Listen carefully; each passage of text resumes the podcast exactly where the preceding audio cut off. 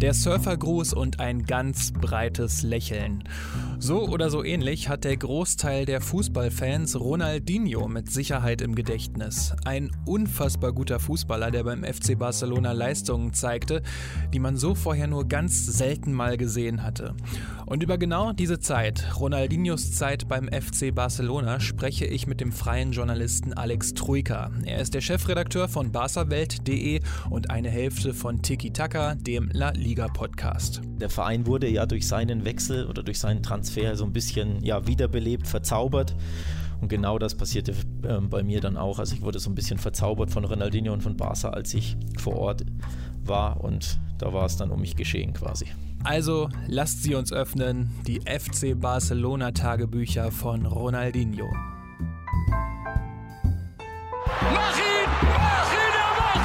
Legen wir das mal drei Tage in die Eistonne und dann äh, analysieren wir das Spiel und dann sehen wir weiter. Robben! Robben! Das ist das Tor! Handspiel. Lewandowski sagt, es war mein Busen. Yeah, Fußball. Der Podcast mit Daniel Kultau. Am 19. November 2005 passiert im Santiago Bernabeo, dem Stadion von Real Madrid, etwas, was eigentlich ausgeschlossen ist. Und zwar passiert das in der 78. Minute, nachdem Ronaldinho das 3 zu 0 erzielt. Es war sein zweites Tor an diesem Tag. Das war in der Retrospektive im Nachhinein wahrscheinlich Ronaldinhos berühmtestes Spiel, zumindest als Barca-Akteur. Es ist so ein gutes Spiel von Ronaldinho, dass die Real Madrid-Fans ihrem größten Rivalen applaudieren und ihm ihren Respekt zollen. Davor nie passiert, danach auch nie mehr passiert. Nur hier am 19. November 2005. Es war wohl der Höhepunkt von Ronaldinho beim FC Barcelona, dem Verein, den er Anfang des Jahrtausends ein Stück weit wiederbelebte. Bevor Ronaldinho aber beim FC Barcelona zu dem Superstar wurde, als den wir ihn heute kennen, war er bei Paris Saint-Germain. Doch wie wurde Paris überhaupt auf ihn aufmerksam? Das hängt vor allem mit der Copa America 1999 zusammen. Das ist quasi die Europameisterschaft Südamerikas, hat sich inzwischen auch für Nord- und Mittelamerika geöffnet. Japan war auch zweimal dabei und Katar auch einmal. Aber ganz ursprünglich geht es darum, herauszufinden, wer die beste südamerikanische Mannschaft ist.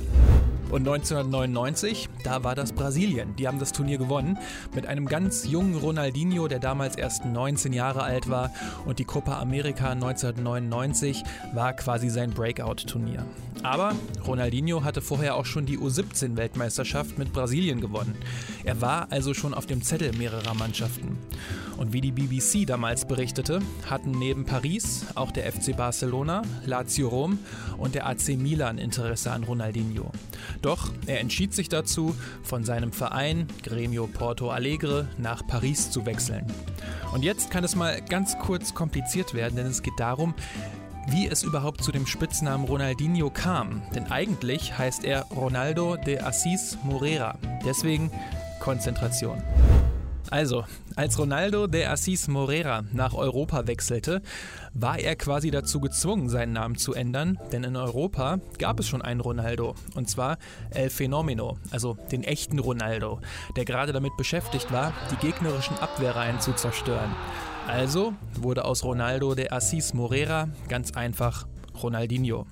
In Brasilien ist das nochmal etwas komplizierter, denn dort wird El Fenomeno Ronaldo auch Ronaldinho genannt. Und deswegen hat Ronaldinho in seiner Heimat den Zusatz Gaucho. Ronaldinho Gaucho. Und das hat mit seiner Herkunft zu tun, denn er kommt aus dem Bundesstaat Rio Grande do Sul und in der Kultur dieses Bundesstaates haben die Gauchos eine lange Tradition. Das als ganz kurzer Exkurs. Also, Ronaldinho wechselte 2001 für rund 5 Millionen Euro zu PSG. Das war damals aber auch noch nicht das Paris, wie wir es heute kennen. Mal Platz 4, mal Platz 9, mal Platz 11. Aber auch der FC Barcelona war damals noch nicht der Verein von heute. Vor dem Kauf Ronaldinhos war es ein ganz normaler Top-Club, der aber nicht reihenweise Meister wird und auch nicht reihenweise ständig irgendwie generell Pokale geholt hat, sondern ja so ein bisschen vergleiche es immer ganz gern mit Borussia Dortmund, die mal Vierter werden, mal Zweiter, mal irgendwie im Pokal Viertelfinale ausscheiden, mal einen Pokal gewinnen. Barca strebte immer nach dem Ligatitel, aber sie waren eben ja nicht so erfolgreich, wie man es eben kennt und versuchten immer da oben ja, anzuklopfen, aber haben es nie so wirklich geschafft. Der FC Barcelona gibt damals schon viel Geld aus, holt neue Spieler, aber da waren halt auch viele Flops dabei. Das größte Beispiel ist natürlich der Figo-Transfer, der zum Erzrivalen Real Madrid wechselte für, ich glaube, damals eine Rekordablösesumme und dieses Geld haben sie in verschiedene Spieler gesteckt, die alle gefloppt sind. Der Transfer von Luis Figo damals zu Real Madrid brachte dem FC Barcelona rund 116 Millionen Mark, also etwa 60 Millionen Euro ein, aber transfertechnisch hatten die Katalanen einfach wenig Erfolg. Fabio Roschenbach fällt mir ein. Saviola haben sie sehr teuer gekauft. Er war damals, galt als der neue Maradona und funktionierte auch nie so gut, wie man sich das erwünscht. Ich glaube auch für eine Rekordablöse. Kluivert natürlich teuer gekauft. Giovanni gab es, Rivaldo kam damals. Giovanni van Bronckhorst haben sie geholt. Die De Boer-Brüder, ähm, Michel Reisiger, da waren einige Namen dabei. Viele vergesse ich jetzt auch, die haben alle natürlich ziemlich viel Geld gekostet und ja, alle mehr oder weniger nicht so super funktioniert im Nachhinein. Und dann ist da der FC Barcelona im Jahr 2003. Der Verein hat die Saison auf Platz 6 beendet, wurde davor zweimal Vierter. Der letzte Titel war die spanische Meisterschaft 1999. Es herrschte also keine so tolle Stimmung und das lag nicht nur an den fehlenden Titeln, sondern auch am Fußball, den Barcelona zu dieser Zeit spielte. Unter Trainer Louis van Gaal wurde Barcelona 98 und 99 zwar Meister, danach Vizemeister, nur war es halt wirklich kein schöner Fußball, den Barcelona damals spielte. Und das änderte sich auch unter seinen Nachfolgern Carles Reschak und Radomir Antic nicht. Das ist halt einfach in der DNA des Clubs, der Anhänger, der Katalanen verankert, dass man einfach schon mal aktiv mit dem Ball spielt und niemals irgendwie passiv oder defensiv oder destruktiv. Der Barca-Fan an sich will den Ball haben und will mit dem Ball kreieren und aktiv attackieren. Aber das soll sich ändern und zwar zur Präsidentschaftswahl 2003. Der gesamte Aufsichtsrat um den Präsidenten Enrique Reynard war zurückgetreten. Es gab eine Interimslösung aus 14 Mitgliedern und Joan Treiter als Übergangspräsident. Und einer, der der neue Präsident werden wollte, war Joan Laporta. Ein junger Typ, damals erst 40 Jahre alt und er und seine Gefolgschaft galten so ein wenig als, ja, als Businessmen. Fast schon wie so, wie so Anwälte oder eben, ja, wie Businessmen im Anzug, die eben den Verein umkrempeln wollen und modernisieren wollen. Vor allem finanziell natürlich, aber auch grundlegend. Denn Barca war ziemlich verstaubt. Der Vorpräsident Núñez war mehrere Dekaden im Amt und hat so ein bisschen den Verein, ja, wie man es kennt, ne, wie so ein Sonnenkönig geführt mit allerlei Skandalen und äh, undurchsichtigen Geschäften etc. etc. Und wenn jemand im spanischen Fußball dann auch für das Amt des Präsidenten kandidiert, dann bringt er in der Regel auch einen namhaften Spieler mit, den er dann verpflichten möchte, wenn er dann auch zum Präsidenten gewählt wird. Er verspricht quasi einen Transfer und Laporta hat das natürlich auch gemacht. Und jetzt ist ja natürlich klar, um wen es sich handelt. Oder? Eigentlich war der Wunsch oder das Ziel Laportas, David Beckham zu holen. Da gab es auch schon irgendwie Vorverhandlungen ähm, und irgendwelche Agreements mit Man United, aber Beckham ist dann tatsächlich zu Real Madrid gewechselt. Also Manu hat so ein bisschen ähm, Barca's Interesse genutzt, um mehr Geld rauszuholen, hat Beckham dann eben zu Real verkauft und deswegen hat äh, Laporta Ronaldinho geholt als zweite Wahl quasi. Aber hey, Beckham oder Ronaldinho, beides geile Lösungen. Wo ist da der Unterschied, wird man heutzutage rückblickend wohl sagen. Aber ähm, damals gab es auf jeden Fall einen Unterschied. Ronaldinho war halt nicht damals ein super Talent, aber natürlich nicht der schildernde Name wie David Beckham, denn David Beckham war ein absoluter Superstar und Ronaldinho war halt ein Talent von PSG, aber eben auch noch ja zumindest äh, interkontinental recht unbeschrieben, ne? also nicht so ein glanzvoller Name wie Beckham. Also, Barca hat nun nicht den Superstar bekommen, aber dafür das riesige Talent. Ronaldinho wechselt im Sommer 2003 für rund 32 Millionen Euro von Paris Saint-Germain zum FC Barcelona. Und damals war Ronaldinho ja auch aktueller Weltmeister, denn er hatte ja mit Brasilien die WM 2002 zuvor gewonnen. Und Laporta holt auch einen neuen Trainer, und zwar den damals 40-jährigen Niederländer Frank Rijkaard. Der hatte vorher die Niederlande trainiert und ist dort bei der EM 2000 bis ins Halbfinale gekommen und trat dann zurück. Und eine Saison später ist er sogar mit Sparta Rotterdam aus der ersten niederländischen Liga abgestiegen. Laporta war das aber egal. Er wollte Rijkaard und Rijkaard kam. Klingt ja eigentlich nach einem ziemlich ungewöhnlichen Trainerwechsel, aber die Antwort darauf liegt wohl in der Vergangenheit. Und zwar ist der FC Barcelona ganz eng mit einem Namen verknüpft, und zwar mit dem des Niederländers Johann Cruyff, der erst Spieler und dann Trainer beim FC Barcelona war. Er wurde später auch zu Barcelonas Spieler des Jahrhunderts gewählt. Und unter ihm gewann Barcelona nicht nur Titel, sondern unter ihm spielte Barcelona auch einen Fußball, der damals eigentlich die gesamte Fußballwelt revolutionierte und bis heute geprägt. Diese Verbindung zwischen dem FC Barcelona und den Niederlanden gab es immer wieder. Es gab auch Missverständnisse, wie Louis van Gaal, so erfolgreich er auch war. Aber das katalanische Sportblatt El Mundo Deportivo bezeichnete die Niederländer zum Beispiel mal als Barcelonas Lourdes, also dem Wallfahrtsort bzw. so die heilige Stätte von Barcelona. Und weil Cruyff gut mit Rijkaard befreundet war und Laporta sich von ihm vielleicht auch deswegen etwas überzeugen ließ, holte er Rijkaard direkt mit einem Vierjahresvertrag nach Barcelona. Also, Ronaldinho, Rijkaard, dann kann es ja eigentlich losgehen.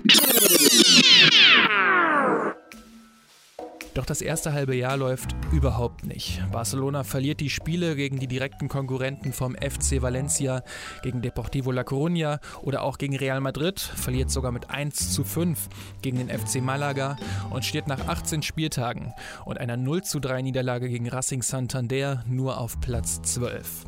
Also es hat überhaupt nicht gut geklappt und Reikert stand sogar vor dem Aus. Ja, und dann plötzlich gelang der Turnaround, also Laporta und Co. haben an, an Reikart festgehalten. Im Nachhinein auch glücklicherweise, denn sie haben 17 Spiele ohne Niederlage aneinandergereiht und dann hat es plötzlich geklickt. Und eine Stellschraube, die Reikart gedreht hat, war die Position von Ronaldinho. Witzigerweise hat er bis dahin auf der 10 gespielt und da war mit Barca eben nicht so erfolgreich mit ihm.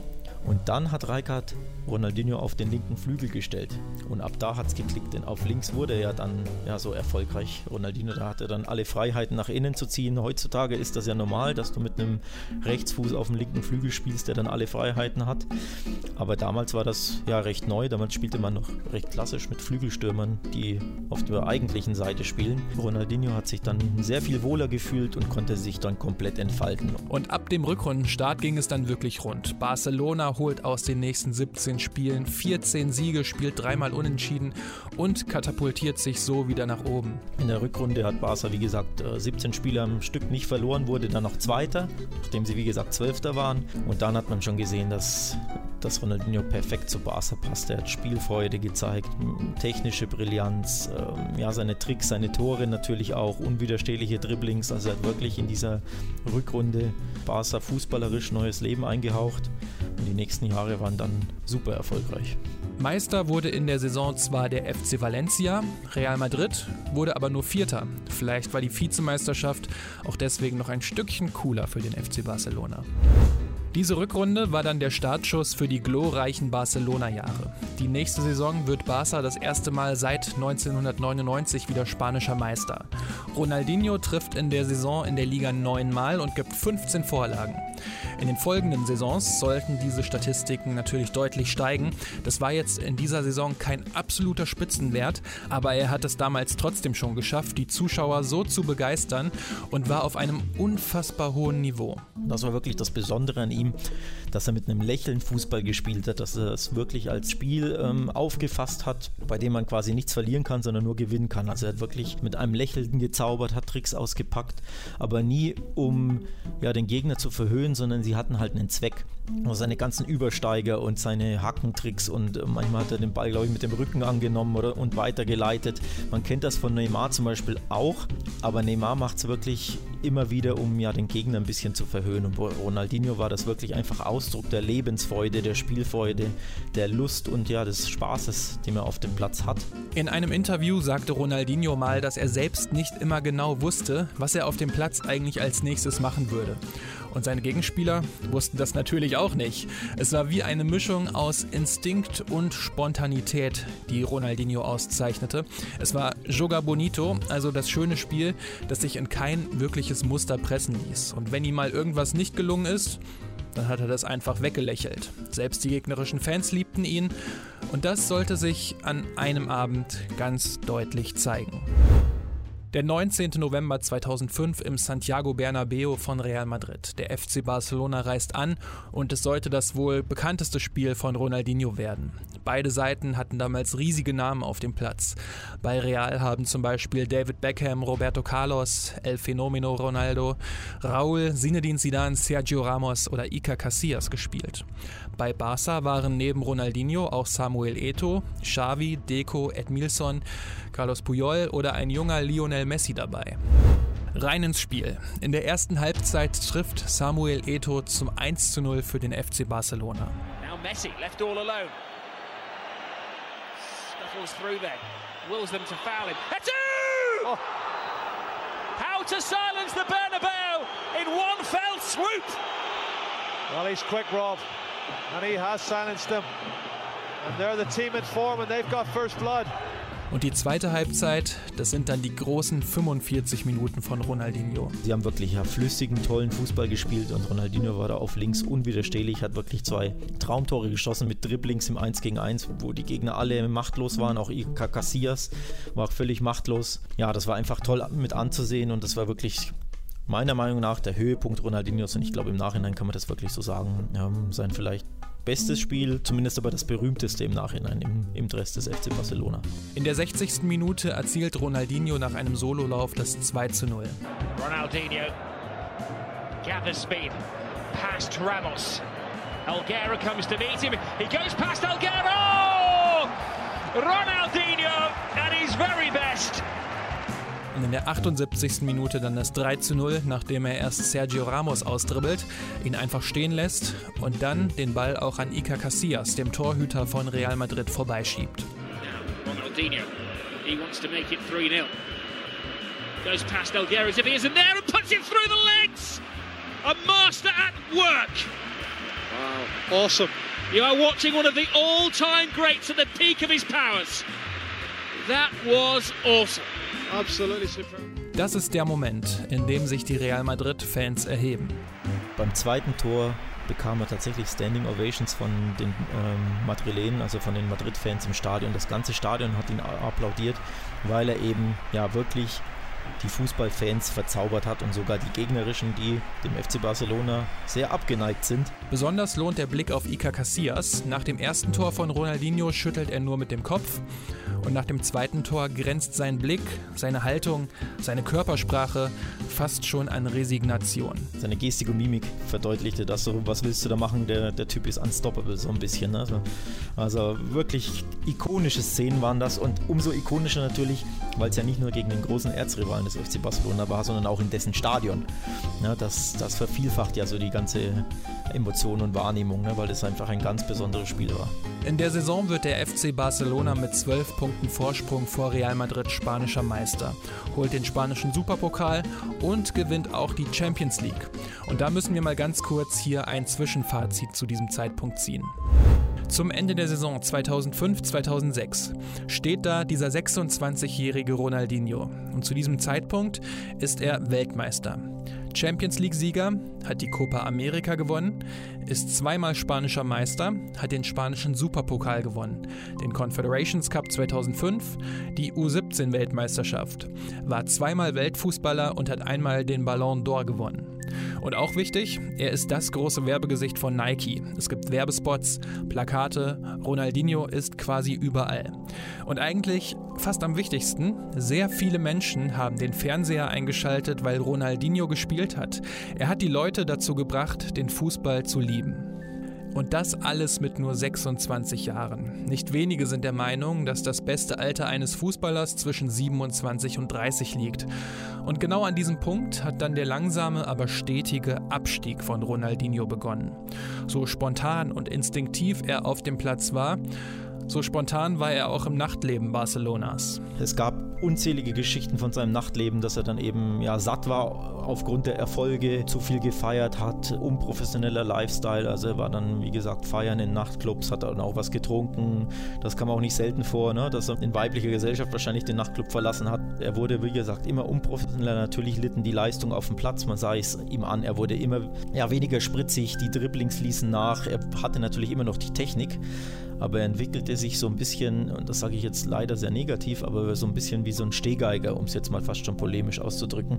Ja, und das war eben dieser Lebenswandel, der da Tribut forderte. Also er hat auch ein bisschen wahrscheinlich das eine oder andere Kilo zu viel auf den Rippen gehabt. Das hat man ihm auch ein bisschen, wie gesagt, bei seinem Spiel definitiv angesehen.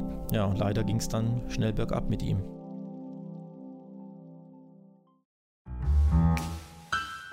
Springen wir mal ein bisschen mehr als zwei Jahre zurück in die Vergangenheit. Ronaldinho startet da gerade damit, die Fans des FC Barcelona zu verzaubern.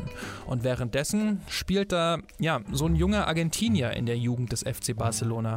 Lionel Messi heißt er und von dem sind die Verantwortlichen schwer angetan, wissen allerdings natürlich auch noch nicht, dass er einer der besten Fußballer der Geschichte werden sollte. Also er war in der Jugend absolut unwiderstehlich. Es gibt Videoclips von ihm als, keine Ahnung, 7, 8, 9-Jähriger, 10-Jähriger, da hast du schon gesehen, dass das der gleiche Spieler wie jetzt. Er hat wirklich schon als Kind so gespielt wie ja, zu seiner glorreichsten Zeit. Nichtsdestotrotz ist es natürlich immer schwer zu äh, prognostizieren, ob ein Jugendspieler dann wirklich auch den Sprung zu den Profis schafft. Dementsprechend dass er so explodieren konnte, konnte niemand wissen, aber du hast wirklich gesehen, er hat als Kind schon so gespielt wie jetzt mit seinen Dribblings, mit seiner engen Ballführung, wie so ein kleiner Windhund mit Ball, ne, der nicht greifbar ist, der von äh, damals eben rechts außen nach innen zog. Das war Messi schon immer. Sein Debüt in der Herrenmannschaft gibt Lionel Messi am 16. Oktober 2004 und am 1. Mai 2005 schießt er sein erstes Tor gegen Albacete. Die Vorarbeit kommt von Ronaldinho. Está aprovechando sus minutos el argentino Ronaldinho para Messi. A ver si marca el argentino. Ahí está Messi.